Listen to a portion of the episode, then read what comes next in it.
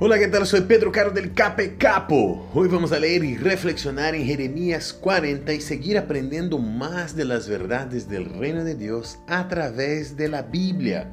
Preste atención al versículo 3. Dice, y ahora el Señor ha cumplido sus amenazas. Todo esto les ha pasado porque pecaron contra el Señor y desobedecieron su voz. En nuestra experiencia espiritual más íntima está la decisión de obedecer o no a Dios. No se trata de un capricho del Señor, más bien tiene que ver con el deseo que tengamos una vida plena ahora para poder vivir a su lado en el futuro. Te digo algo, vale la pena. Que tengas un lindo día y que Dios te bendiga. Chao, chao, chao, chao.